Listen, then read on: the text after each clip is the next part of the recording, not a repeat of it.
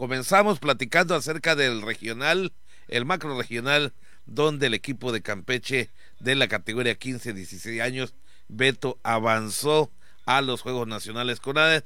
Tú estuviste por ahí, eh, será en Sinaloa este evento. Sí, eh, vinieron pues estados eh, vecinos, estamos hablando de Chiapas, Quintana Roo, también estuvo Veracruz, participó Yucatán, y pues Tabasco, entonces pues un evento, Puebla también le tocó esa parte del regional de esta zona, entonces tuvimos eh, dos categorías que fueron las que se albergaron en nuestra ciudad, en la categoría 13-14, que se celebraron en los campos por ahí de fútbol de pelota de Concordia, eh, perdón, de béisbol de Concordia, y también en Leandro Domínguez, donde allá fue la inauguración, y en el Nelson Barrera se desarrollaron las acciones de la categoría también mayor, en este caso 15-16 años. Sí, definitivamente. Bueno, pues a final de cuentas pasa Campeche en 15-16 y en lo que respecta a los vecinos Yucatán y Tabasco, pues quedan en tercer lugar de este macro regional de béisbol 13, 14, 15, 16. Así que las selecciones de Yucatán y Tabasco se convirtieron en ganadoras del tercer lugar de este certamen macro regional de béisbol, categoría 13, 14 y 15, 16, después de imponerse a Puebla y a Campeche de manera respectiva. Se dice que ya están calificados primero y segundo lugar, pero el tercer lugar todavía van a ver la parte técnica, va a haber unos acuerdos por ahí y tal parece que a los terceros lugares también los van a enviar a los Juegos Nacionales de Conada, algo que no había pues, existido en tiempos anteriores, únicamente pasaba el primero y el segundo lugar, Beto. Sí, vámonos por partes. Primero, para no revolvernos, hablemos de la categoría mayor, la que fue 15-16 años. Esta se adjudicó el pase a la siguiente ronda, ya que ganó sus dos enfrentamientos. Este les decía, se dieron cita en el, parque de pelota Nelson Barrera. Primero se impusieron eh, contundentemente seis carreras a uno al equipo de Quintana Roo, que fue su primer compromiso, esto el día viernes y el día sábado, eh, pues un partido que era a matar o morir porque jugó contra Puebla, quien ya también le había ganado Quintana Roo, es decir, que el ganador de ese partido en absoluto tenía adjudicado ya el primer lugar y el perdedor tenía que esperar por ahí todavía eh, la chance de pelear un tercer lugar con los otros equipos del otro grupo que estaban jugando en lo que era el Parque Leandro Domínguez. Entonces, pues el equipo campechano en automático ganando ese partido eh, se quedó como líder de ese sector y está pues ya listo para lo que va a ser pues ese viaje que tendrá Sinaloa donde va a ser eh, pues el albergue de esta etapa de regionales eh, pues perdón, juegos ya nacionales de la CONA de béisbol. Y en otra categoría, Pepín, en la 13-14, desgraciadamente, pues el equipo del representativo campechano de esta categoría eh, tuvo pues por ahí la oportunidad de pasar por el tercer lugar, pero cayó en un total de nueve carreras por tres ante Tabasco, ¿no? Sí, definitivamente no le fue nada bien a esta categoría y ni hablar, avanzaron las elecciones de Yucatán y Tabasco, que les digo, eh, quedaron definitivamente en tercer lugar de este macro regional en 13-14 y en 15-16.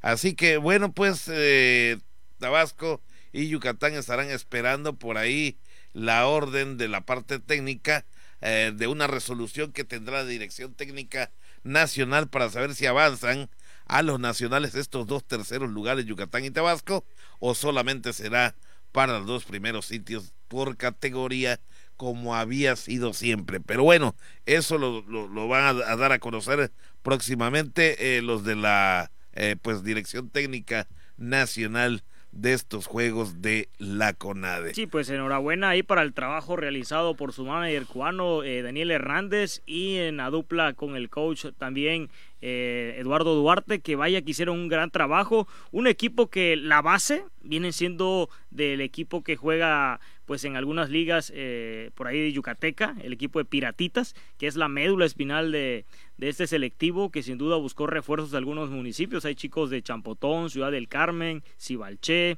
por ahí también de Becal.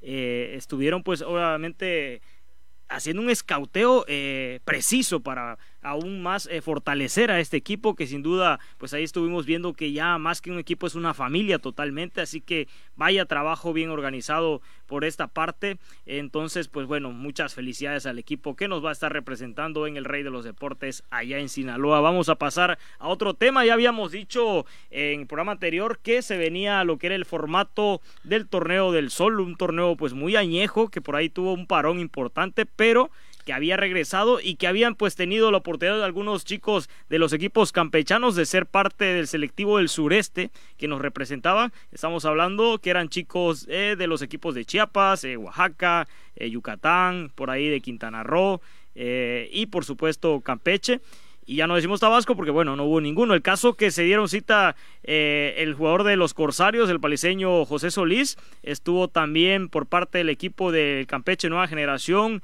eh, por ahí Eric eh, Torres y también el chico José Gutiérrez, estos tres elementos que eran pues parte del, del estado que iba a tener esa gran oportunidad de disputar este torneo. Y pues vaya resultado porque mm, sin ser favoritos Pepín el equipo llegó a la gran final, desgraciadamente cayeron con marcador de 1 0 por la mínima ante el equipo del Bajío, un equipo del Bajío que lo representaban, pues es la parte donde se encuentra Zacatecas, está por ahí Celaya, Guanajuato, Querétaro, y pues hasta ahí eh, llegó el equipo del sureste a la gran final, desgraciadamente pues era un equipo pues ya igual eh, muy difícil, eh, fue campeón invicto precisamente de este torneo, lleva pues ahora sí que el resto del torneo goleando a todos los rivales y pues hicieron lo que pudieron los chicos del sureste en esta gran final. Era evidente la diferencia en la genética, mucho más alto los chavos de ahí de, del Bajío y eso, quiérase que no, pues peso. Eh, por cierto, el paliseño eh, paisano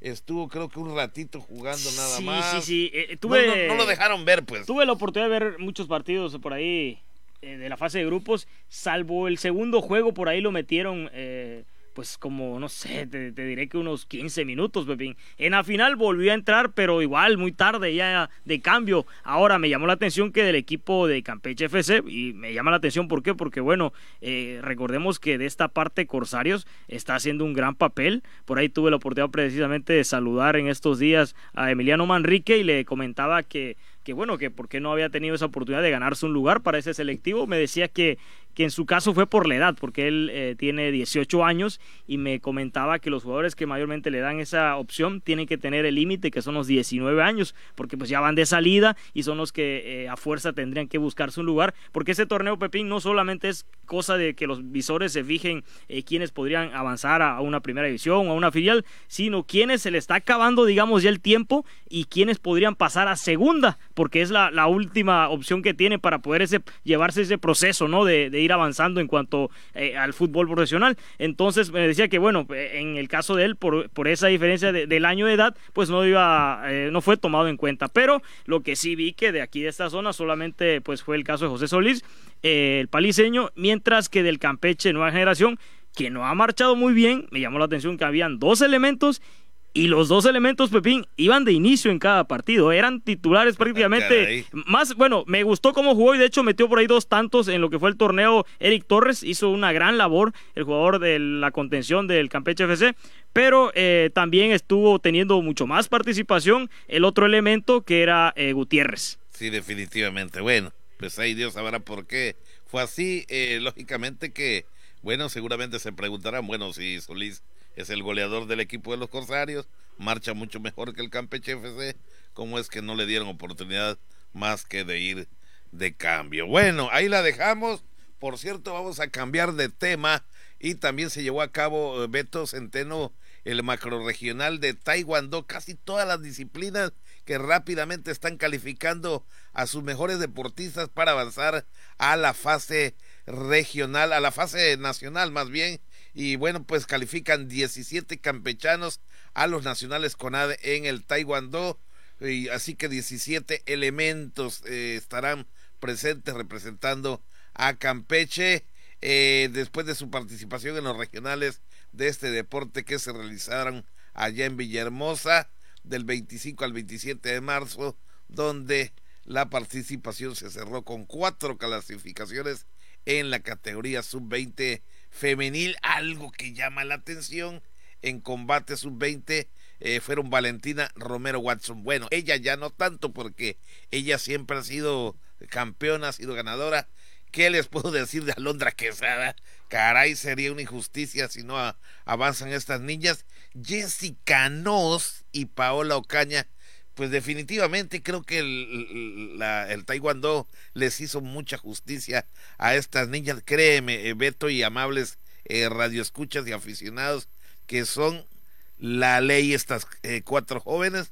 De verdad que eh, por méritos propios han llegado para representar a Campeche y sobre todo tener una gran actuación allá en Villahermosa, Beto. Sí, yo creo que ya esta disciplina del taekwondo se está convirtiendo eh, en la segunda fuerza y ya le está empezando a pisar los talones a la alterofilia. ¿eh? eh hablamos que es el deporte que más medallas ha traído en lo que son juegos eh, con ADE para nuestro estado y ahora los chicos de taekwondo, pues manejados también por el gran trabajo de su presidente, el profesor Suárez, pues está trayendo muchos resultados satisfactorios en estos tipos de eventos porque hace poco también en Tijuana estuvieron algunos de ellos eh, pues participando en un torneo juvenil en lo que fue eh, un total de cinco atletas y consiguieron por ahí dos medallas, por ahí también se quedó cerca por ahí Valentino Muñoz, pero bueno, están haciendo un gran papel los chicos de Taekwondo. Eh, Sí, y fue, y fue a participar ahí por ahí Wilber Chablé, que había estado en Tijuana hace poco, la semana creo pasada.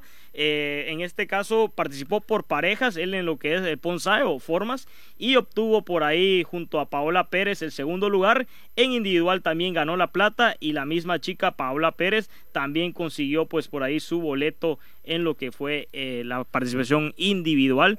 Así que los resultados siguen llegando en esa disciplina y vaya gran trabajo que están haciendo eh, los de la Asociación de Taekwondo del Estado. Sí, es, este sábado fue que se llevó a cabo pues eh, el Ponsei por parejas. Calificaron Wilber Chablé y Paola Pérez. Como segundo lugar en individuales junior, Wilber Chablé Barrera ganó plata y también su pase individual femenil junior Paola Pérez Caballero en combate 33 kilogramos plata y pase al nacional para Oscar Ortiz. Bien, ahí la dejamos y seguimos avanzando, Beto. ¿Qué pues más sí, hay? porque eh, sigue habiendo pues más apertura Pepín Zapata de eventos deportivos, siguen las canchas pues albergando más torneos y esta vez pues fue la inauguración de la novena edición del fútbol 7 eh, de la Liga de Trabajadores de la Salud. Se puso en marcha la novena edición de este torneo que pues eh, digamos que pues eh, siempre lo ha llevado de la mano la licenciada Marta Albores Avendaño. Eh, pertenecientes a lo que es el sindicato de esa sección 47 eh, se inauguró con una patada inicial donde pues se dio el juramento también deportivo se albergado pues ahí mucha fanaticada también estuvo por ahí parte pues importante de, de la algarabía en las, en las gradas y sin duda la participación pues fue de los equipos muy buena ya que están inscritos un total de 10 clubes quienes estarán desarrollando cada sábado las acciones ahí en la cancha de Corsarios 2000, esto ahí en IMI 2. Eh, los equipos inscritos son Opelchem, está por ahí también un equipo de Escárcega, Calquiní, Almacén, estos de Almacén supongo que son locales, eh, amigos de Zárate, Camilleros, Oncología, Galácticos, Selectivos y otro representativo de Campeche para hacer un total de 10. Estamos hablando de fútbol 7. Eh, las canchas, pues por ahí la vimos dividida, hacían eh, juegos simultáneamente, Pepín. Sí, definitivamente, por ahí coincidimos, Beto. También los medios de comunicación dieron cuenta de este esta inauguración, ¿verdad? Novena edición de la Liga de Fut 7, Marta Albores Avendaño allá en el Corsarios 2000, que si bien es cierto, eh, trae muchos eh, trabajadores, los atrae para eh, participar. Y no solamente eso, hubieran muchas familias allá en las gradas, como pudiste observar personalmente, Beto. Eh, posteriormente a la inauguración, por allá hubieron algunos antojitos, hubo refrescos para la familia. Cabe destacar que eh, no había tanto calor, había un fresquecito agradable, porque arrancó esto desde muy temprano. Y entonces, eh, pues creo que la pasaron de lo mejor por ahí los del Sindicato de Trabajadores de la Salud, sección 37 Campeche. También estuvieron por ahí las jurisdicciones sanitarias 1 y 2 también con sus respectivos equipos. Bueno, fue un ambiente de fiesta verdaderamente al estilo de los sindicatos. Sí, y los equipos pues eran libres, es decir, que habían pues jugadores de todas las edades, habían algunos unos chavos y otros ya veteranos por ahí integrando pues cada plantel, pero pues buscando sobre todo eso, la práctica y el desarrollo del fútbol porque sabemos que pues desgraciadamente en el país se ha manchado lo que es el fútbol, así que este tipo de torneos que buscan pues eso, eh, crear ahora sí que un entorno social agradable entre los mismos elementos que integran cada plantilla, que se diviertan, pues este tipo de torneos es otra oportunidad más para quienes aman este bello deporte del fútbol. Perfectamente. Bueno, por cierto, hablando de otro tema, pues otra vez José Poch Peralta pone en alto el nombre de Campeche y sobre todo de su municipio que es Champotón al lograr la clasificación al Mundial de Alterofilia. Oriundo del municipio de Champotón obtuvo su clasificación al Mundial Sub-20 de levantamiento de pesas que se realizará próximamente en Grecia, ni más ni menos, después de coronarse campeón en el Nacional Selectivo en la categoría 55 kilogramos que se realiza en Monterrey, Nuevo León. Otra vez vuelve a sonar fuerte el nombre de José Poch eh, Peralta, un muchacho que habla muy poco, ¿eh? La verdad que... Sí, estuvo ya eh, con nosotros en una edición de Voces Deportes. Sí, sí, sí. Invitado, sí. Sí, pero es muy poco, no es muy dado a hablar eh, bastante Poch, sin embargo, pues bueno, este muchacho sí, eh, las veces que habla y habla correctamente, de verdad que se expresa bastante bien, pero habla muy poco y bueno, asimismo el calcaniense Adolfo Tunzi se colgó también la medalla de plata con 88 kilogramos. En arranque, 132 kilogramos. En envión, para un total de 220 kilogramos, quedando muy cerca de el primer lugar. Así que con este resultado, Adolfo estará en espera de resultados por parte de la Federación Mexicana de Levantamiento de Pesas, con marcas personales y ranking nacional y el entrenador en jefe en Campeche, Javier Tamayo, confía en que recibirá el llamado de los federativos para eventos internacionales porque van a checar cuánto levantó por ahí este muchacho Adolfo y lo van a comparar, o sea, van rankeados, no es que te inviten, no, eh, hay que entrar a un ranking y parece ser que Adolfo está bien sembrado ahí en el ranking nacional. ¿eh? Sí, sin duda, y todavía le va a faltar eh, pues las disputas, los que van a ser los regionales, que ya, ya mero, ahora en, en, abril, que ya estamos a la vuelta de la esquina, porque se va a celebrar en Chetumal, lo que va a ser eh, pues el regional de alterofilia donde también van a ver acción estos chicos y ahí siguen sumando puntos. Estos torneos pues eran para un campeonato mundial que va a ser en Grecia eh, ahí ya, como lo dijo Pepín, ya están algunos clasificados. Falta ver a la espera por ahí el caso de Adolfo. Eh, otro de los chicos que estuvieron ahí participando fue Pedro Mis, quien cosechó medalla de bronce con una marca de 93 kilogramos en arranque, 115 eh, kilogramos en envión, para un total de 208 y pues espera que durante el día de hoy, si no me equivoco, tengan participación otros elementos más, entre ellos Ashley Sol Canul en la rama femenil y también por ahí Luis Alpuche en la Definitivamente. Bueno, ¿qué les parece? Con su permiso vamos a nuestra primera pausa y estaremos de vuelta aquí en Voces Deportes. No le cambie, continúe con nosotros. Bien, ya estamos de vuelta y nos queda pues todavía media hora de información deportiva, Pepín, así que vamos a continuar porque hay buenas noticias. Se viene el arranque de lo que va a ser la Liga Campechana de Béisbol y ya están las fechas. El domingo 25 de septiembre estaría arrancando la temporada 2022-2023 de la Liga Estatal Campechana de Béisbol. Así lo informó el presidente del circuito más añejo del estado, el contador público José Faisal Kawich, ya que pues lleva mucho tiempo parado esto, bebé. usted diga, ay, hasta el 25 de septiembre, pero la verdad que el año está caminando rápido. Sí, decíamos que para Qatar y, el Mundial todavía faltaba mucho, estamos a ocho meses nada más. Meses ya. Así que bueno, esto será el domingo 25 de septiembre, siempre y cuando muestren interés otra vez los municipios en poder meter a sus equipos. A mí me gustaría ver a mi pueblo, a Palizada. Pues, eh, ya son las nuevas eh, administraciones, ¿no? Hay nuevas administraciones, en cada municipio. Yo creo que probablemente haya buena participación porque pues es un nivel de béisbol que exige un gasto económico muy fuerte, lo sabemos. Sí, entonces sí, pues eh, hay equipos que a veces entran pues simplemente animadores, entonces algunos sí buscan en verdad eh, conseguir por ahí pues buenos resultados, ¿no? Entonces es una inversión que tienen que hacer a veces con el apoyo de sus municipios los equipos que estén interesados. Sí, es una liga, digamos, de desarrollo de peloteros jóvenes y si son campechanos, pues mucho mejor, ¿no? Eh, ya son dos años, poquito más, que no se tiene actividad. Pues ya sabe usted por la cuestión de la pandemia y pues se estarán teniendo reuniones previas hasta llegar al día 25. Sería muy arriesgado en este momento eh, dar nombres, así lo mencionó Faisal Kawich, porque, eh, bueno, hay equipos que, como ya dijo Beto Centeno, y estoy de acuerdo, eh, pues abren la cartera, Beto, para buscar refuerzos incluso extranjeros y llevarse la temporada. Y no sé cuántos les van a permitir ahora, si dos extranjeros o solamente uno. También se habla mucho de los refuerzos, pero bueno, unos por participar y otros por tratar de llevarse el campeonato. Así que, eh, bueno, eh, vamos a, yo sí voy a dar nombres de equipos que pues son regulares en esto de la Liga Estatal Campechana, como el equipo de Villamadero.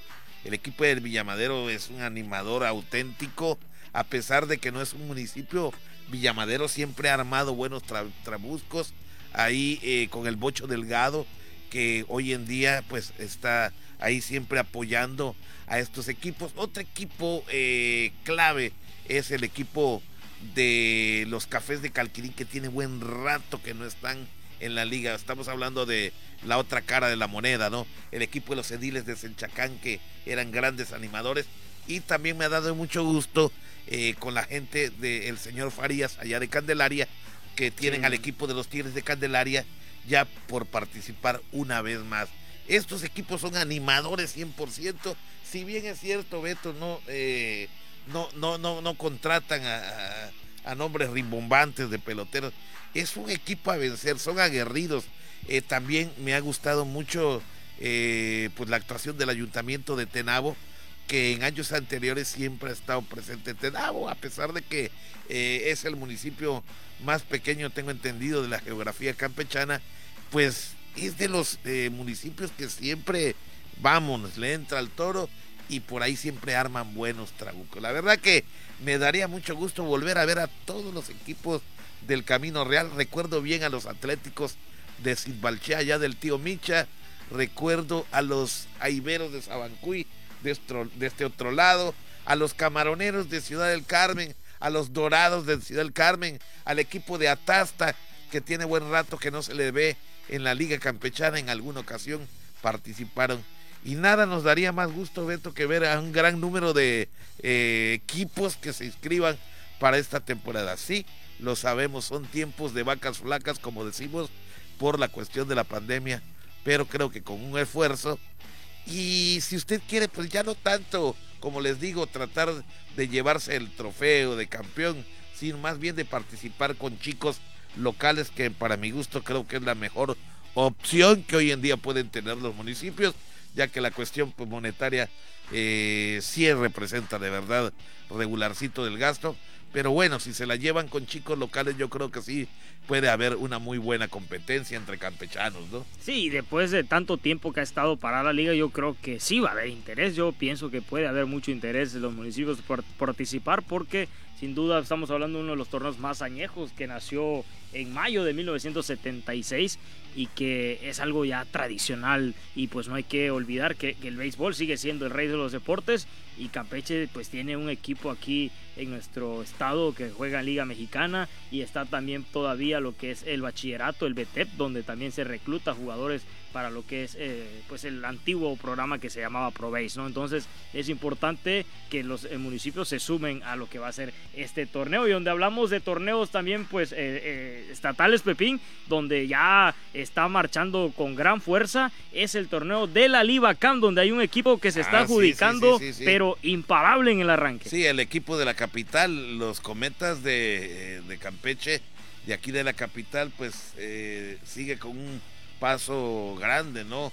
Esta quinteta que dirige el profesor Miguel Santoyo eh, siguen afianzándose en los primeros lugares de esta primera parte o su primera vuelta de la edición de la primera edición de la Liga Estatal del Básquetbol Campechano Libacán al derrotar este fin de semana pasado al equipo estudiantil de los backups de la Universidad Autónoma de Campeche eh, la noche de este sábado 26 con score de 94 por 67 en acciones llevadas a cabo aquí juntito a nuestros estudios en la cancha número 4 de la unidad deportiva del 20 de noviembre con buena afluencia de aficionados, padres de familia, eh, familiares de los jugadores. La verdad que estuvo muy ameno, sobre todo porque había vientecito, por cierto, descendió la temperatura, había frío, así que todos echaron mano ahí de sus chamarras, de sus abrigos, pero disfrutando el deporte ráfaga, ráfaga que es el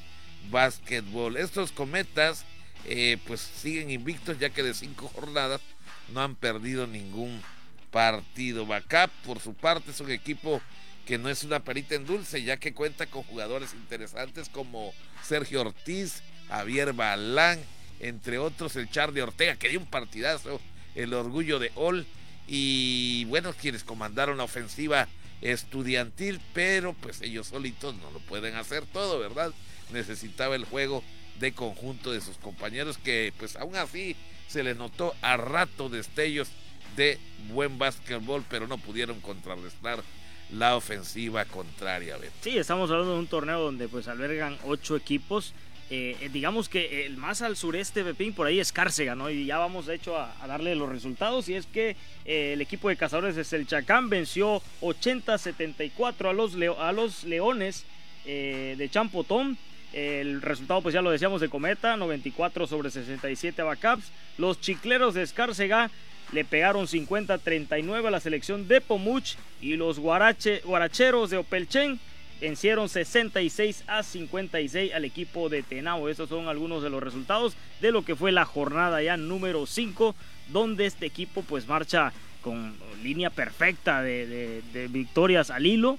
Eh, sin duda mostrando por ahí el gran trabajo que están realizando y el básquetbol pues que que está también representado en esta zona por muchos equipos jóvenes, como el caso de los Backups, donde pues también tienen gran participación en lo que es la liga eh, nocturna ahí también de básquetbol del 20 de noviembre. Es verdad, Beto, muchos de estos jovencitos están distribuidos en varios equipos, pero la base del equipo de Backups pues tienen su equipo precisamente metido en la liga, la liga grande, es decir, la liga eh, llamada Felipe Santos Arteaga eh, la Liga Mayor, quiero decir, de básquetbol eh, llamada Felipe Santos Arteaga en honor al gran profesor de educación física, eh, física, el Chulo Santos, que se nos adelantó por la cuestión esta de la pandemia y de verdad se le recuerda, se le recuerda con cariño. Bueno, pues los cometas siguen invictos, por ahí brilló Antonio Ojeda, Vibriesca, Carlito Ceballos, Toño Herrera y José Choza y David La Papaya Pereira, quienes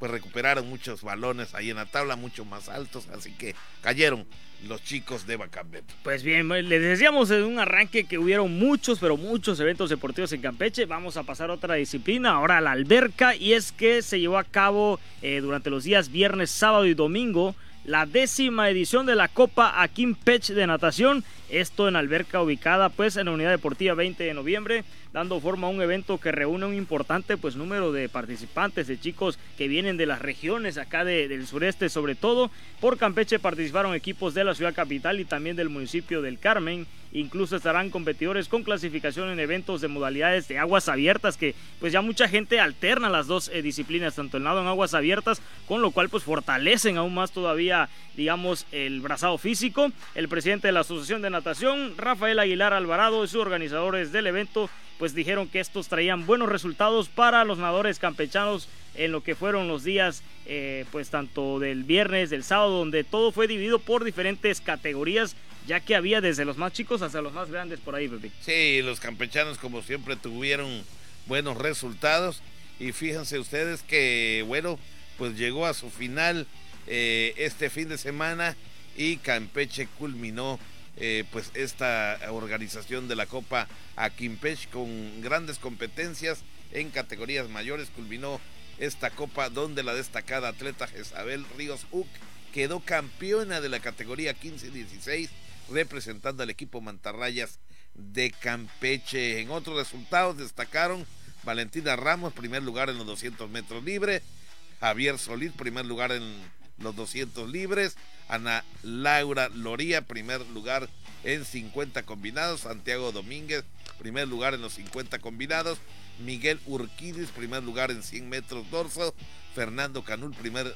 lugar en 200 metros pecho. Así que estos fueron los resultados y los mejorcitos campechanos que eh, pues ganaron podio por ahí, Beto, en esta Copa Aquimpeche en su edición del el 2021. Sí, es que también se premiaron no solamente en el orden individual, sino también por equipos a todos los participantes que estuvieron en este evento. Decíamos, gente de Tabasco, de Chiapas, de Quintana Roo, Yucatán, pues se dieron cita en lo que fueron estos tres días. Y ahora sí vamos a pasar a un tema importante, Pepín, porque eh, la selección mexicana pues ya amarró eh, casi el boleto al Mundial porque digamos que lo peorcito que pudiera pasar es ir al repechaje, pero yo creo que ya no va a ser así, porque pues en esta última jornada del día miércoles México va a jugar en casa, en el Azteca, ante El Salvador, un equipo ya eliminado que pues no, no le ha pasado nada bien, mientras que el equipo que está debajo es Costa Rica, pues va a recibir a Estados Unidos, entonces yo creo que ya México difícilmente quede fuera de esos primeros tres, pero eh, preocupante las formas de cómo juega el equipo, eh, ayer en un partido, pues, mm, ante una selección que marcha eh, con un total de, pues, son hasta el momento siete juegos sin ganar, eh, con este nuevo técnico que es el Bolillo Gómez, sin duda un equipo que no juega nada, le dio toda la posición del campo al equipo mexicano y pues es que México no culmina, yo creo, jugadas, ¿no? No, tiene cuatro puntos, sí. y, no ha ganado en todo el, torneo. Ese sí, ya están eliminados. Está eliminado Honduras, Jamaica, El Salvador y hasta Panamá. Así que los que tienen chancecito, todavía por ahí está Costa Rica que le viene pisando los talones a México y la verdad que necesitaría un buen resultado. México apenas le gana un gol por cero a la selección de Honduras, algo que no le ha gustado a nadie, ni siquiera a los federativos, mientras que en el juego alterno el equipo de los Estados Unidos le dio una tunda a su oponente que fue el equipo de Panamá cinco goles a uno. Los arrolló completamente Beto. Sí, otro funcionamiento muy distinto al del equipo mexicano, el que tiene Berhalter, el técnico del equipo de las barras y las estrellas. Pero bueno, rezando al tema de la selección, yo creo que para muchos la pregunta es qué va a suceder con esa selección de aquí a Qatar, porque pues sabemos que normalmente cuando ya viene la fecha importante, Pepín, México se crece y más se crece cuando llega como víctima, cuando llega a enfrentar equipos eh, de otra categoría, porque los de esta zona pues a veces se le indigestan por el caso de que todos le quieren ganar a México. Pero el problema es este equipo no tiene gol, ya estuvo... Eh, reemplazando la, delantera Funes Mori cuando no estaba Jiménez. Ya regresó Jiménez. Jiménez sigue jugando con el Wolverhampton y que, pues no, no mete goles. Y hoy en día México no tiene gol, no tiene eh, la última jugada en la zona. Tiene la pelota, pero nunca termina la última jugada en la zona. Y yo creo que es preocupante porque ya estamos... Eh, pues muy cerca de lo que va a ser la Copa del Mundo y a como se ve este equipo no aspira a México a nada. Sí, yo siempre le voy a decir que los jugadores mexicanos que juegan allá en Europa se cuidan demasiado. Yo creo que traen esa idea como un tipito de complejo de que si se lastiman en un juego de la eliminatoria con CACAF ya no los van a aceptar en ese equipo porque tienen que descansar por lesión y yo creo que eso los retiene un poco, no se dan al 100%. A mí nunca, juega bien, juega bien. Eh, este eh, Jiménez, Raúl Jiménez, pero no me gusta para centro delantero porque es muy alto. Eh, se ve muy bueno. muy bobón allá por decirlo para, para, centro delantero yo creo que la altura está perfecta porque sí porque tampoco es un Slatan o sea no está tan alto tiene un, creo una altura promedio que le permite pues por cabeza ser un hombre que tenga pues esa opción no de sí, pero es de los más altos o el más alto que tiene y, no pero fíjate que ahí te voy a contrarrestar porque yo creo que Raúl Pepín eh, eh, a mi punto de vista pues vimos el gol que metió de chilena ante Panamá un gol que quedará ahí para la historia Raúl su fuerte no es tan tanto el juego aéreo. Raúl juega mucho con los ya lo vimos, recepciona la pelota. El problema es que no tiene gol y tú sabes que un delantero sin gol pues no, es un delantero. O sea, el delantero lo marca el gol y cuando de repente se le va eh, eh, la puntería, tardan en recobrar. Y entonces ese es el gran problema que tiene Raúl Jiménez después del tiempo que estuvo fuera por la lesión Hoy en día eh, Raúl Jiménez está borrado totalmente en cuanto al gol. Sí, es que no sabe pivotear, no sabe recibir la bola de, de espaldas. Ese es el problema principal. Nadie lo surte de balones en el supuesto sistema táctico que tiene el Tata Martino, que para colmo se enferma y no realizó el viaje. Todo lo, lo hicieron por, eh, por radio, por ahí se comunicaban por radio. Y entonces ahí está otro detalle. No lo sé, pero a mí en lo particular. ¿Qué, haría, qué haría el señor Zapata si estuviera como parte de la federación y le dice, señor Zapata, mantenemos el proceso del señor Tata Martino o le damos las gracias y traemos, no sé, un emergente como el Piojo Herrera o Hugo Sánchez, Pepe? ¿Qué harías si tuvieras tú la, la, determinación estuviera en tus manos hoy el futuro de esa selección? Porque yo creo que, que difícilmente podemos, eh, al menos que nos toque un grupo por ahí vulnerable. Estamos a la Ocho meses, pero recordarás qué pasó con Miguel Herrera cuando vino de emergente a tomar esa selección en repechaje y que pues dio un buen mundial ahí en Brasil. Sí, fíjate que ya, ya, si tú quieres eh, para mí, el único que podría México darse el lujo de volver a recontratar y darle las gracias al Tata Martino es al Pío Herrera, precisamente porque conoce jugando bien a ¿eh? todos los jugadores que tiene hoy en día la selección mexicana. A todos los conoce perfectamente bien. Es el único que ha estado en este proceso. Lamentablemente no lo pudo continuar por ahí por el carácter que tiene, por los malos resultados que tuvo con el equipo de la América, pero si, eh, si bien es cierto, el carácter sí lo puede ayudar mucho. Repito, otro detalle, los jugadores europeos ya perdieron un poquito el piso, ya se acostumbraron a jugar con trazos largos y cuando les toca jugar el fútbol que se desarrolla en México, me da la impresión que le cuesta trabajo.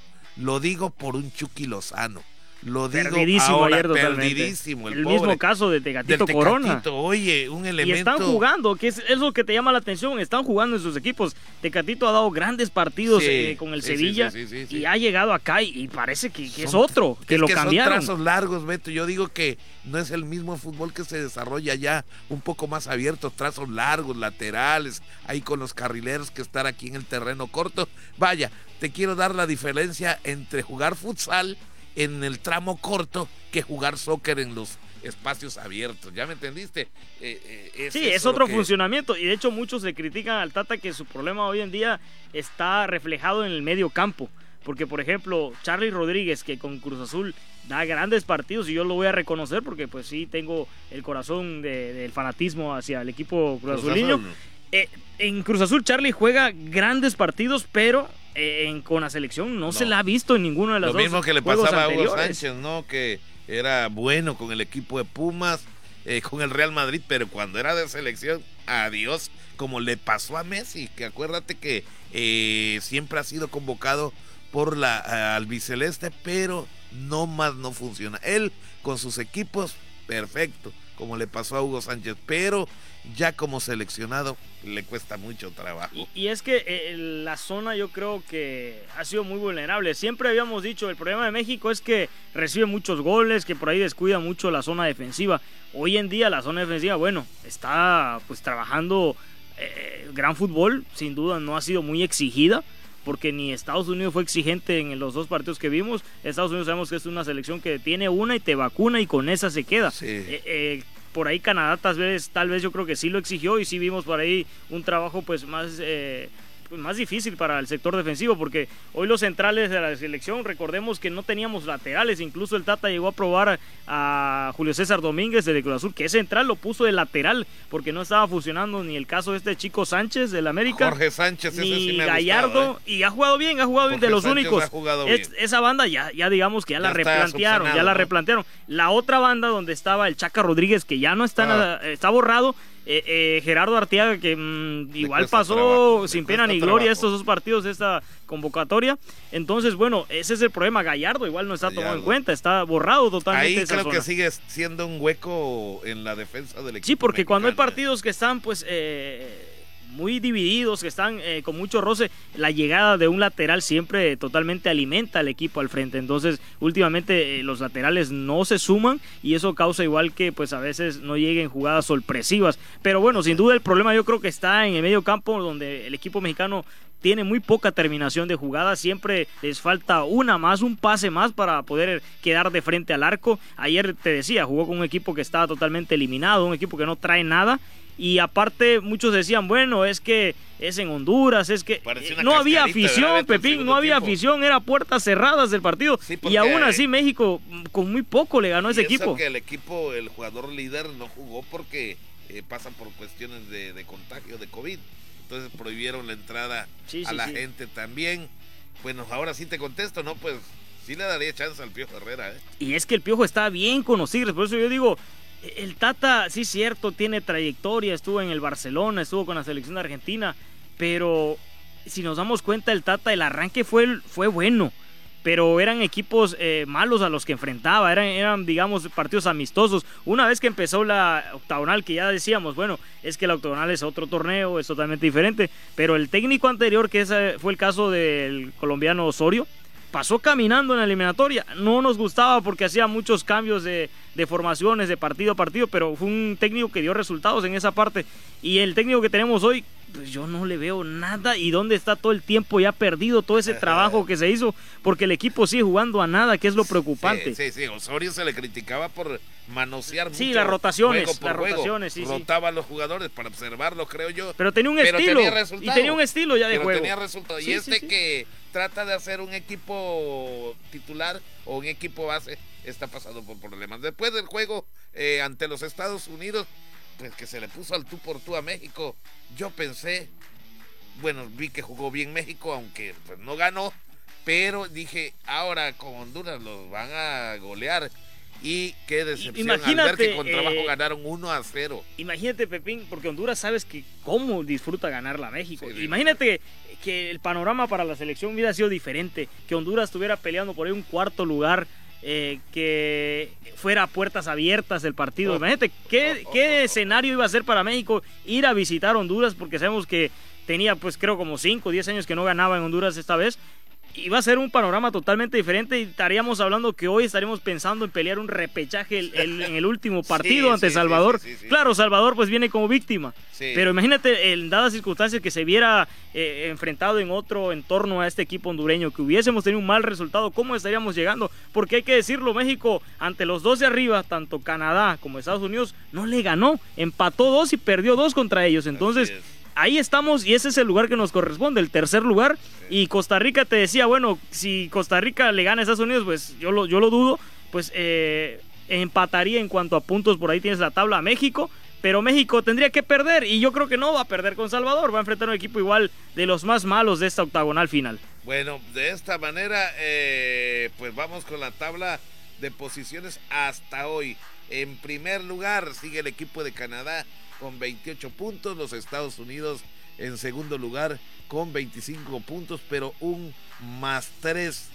México en tercer lugar, México con 25 puntos, pero tiene más 7. Y, fíjate lo, curioso, porque México, y, va a sonar ahora torpe lo, todo lo contrario a lo que había dicho, porque México, aún jugando así, se puede dar una serie de resultados donde Estados Unidos empate o pierda con Costa Rica y México pues va a ganarle yo creo a Salvador y México puede pasar hasta en segundo lugar, Pepín. Que es lo que me llama la atención. ¿Por qué? Porque estamos hablando de lo malo, de lo malo en verdad que es la zona de la CONCACAF. Imagina que eh, con este equipo estuviéramos jugando eh, en lo que es Sudamérica. Yo creo que no había ninguna esperanza de ir a un mundial. Sí, pero fácilmente, porque ahí está durísimo el fútbol. Y bueno, pues ahí la dejamos con la selección mexicana. Ya les repito, Costa Rica en cuarto lugar con 22 puntos, con un pobre más 3. Ya eliminado definitivamente Panamá, que se estancó con 18 puntos. El Salvador con 10 puntos. Jamaica con 8 puntos. Y en octavo lugar, Honduras únicamente 4 puntos, que fue la víctima del equipo mexicano ayer. Apenas un gol por cero. Pues ahí está bien, Pepín. ¿Con cuál cerramos? Tenemos información también del Checo, ¿no? En lo que es la Fórmula 1 ya antes de irnos por ahí. Sí, hombre, un poquito decepcionado, ¿no? Porque... Había, quedado en la pole position, caray. Sí, hombre, había salido en el primer lugar en los que se forman adelante, para que usted me entienda, que le llaman la pole position en el ambiente del automovilismo. Y bueno, por ahí tuvo problemas el Checo Pérez, que pues queda fuera del podio al terminar solamente en un cuarto lugar, Beto. Sí, pues este es el segundo premio, esto allá en Arabia Saudita, donde pues el que se adjudicó el liderato eh, fue su equipero Max Verstappen. En segundo lugar llegó Leclerc de Ferrari y también de Ferrari estuvo el, español Carlos Sainz. Eh, pues el checo se quedó en cuarto lugar. Y es que por ahí hubo una jugada, pues una jugada, perdón. Había una vuelta, Pepín, donde eh, saliendo de los EFI Car, el checo había tomado el tercer puesto, pero había hecho una infracción. Entonces por ahí él tuvo que cederle al eh, corredor de Ferrari, a Carlos Sainz, ese tercer lugar y pues bueno, ya luego ya no lo pudo alcanzar porque de no hacerlo pues iba a ser penalizado y eso le iba a dar graves consecuencias a lo que es la escudería eh, de Red Bull. Entonces pues bueno, en la tabla de constructores estamos hablando, Pepín, que hoy el que marca como como líder absoluto es Ferrari con 78 puntos. Vaya arranque que ha tenido. En segundo lugar está Mercedes con un Hamilton que no le fue muy bien. Y en tercero está eh, Red Bull porque están muy cerquitas. Tiene 38 puntos Mercedes, 37 tiene Red Bull. Ahí están los primeros tres líderes. Bueno, aparte que se dice que por allá eh, rápidamente se le degradaron sus ruedas a, las llantas a Checo Pérez. Así que tuvo que entrar en pits más o menos por allá de la vuelta número 16. Así que ahí está el dato, el detalle, el por qué eh, pues nuestro paisano quedó en cuarto lugar. Sin embargo, sigue siendo uno de los eh, pues corredores más famosos del mundo. Para la escudería, la próxima va a ser en Australia. La tercera carrera de la Fórmula 1, Pepín Zapata. Bien, de esta manera llegamos al final de Voces Deportes. Gracias a Odalis allá en los controles eh, maestros, también a nuestro compañero Jairo Zip en la isla no precisamente del encanto, sino de las computadoras. También a mi compañero Beto Centeno, todos ellos, todos nosotros bajo la producción del licenciado Juan Ventura Balán Avilés, titular de Radio Voces Campeche. Usted lo vio, usted lo siguió, solamente aquí en Voces Deportes. Buenas tardes, pásela bien.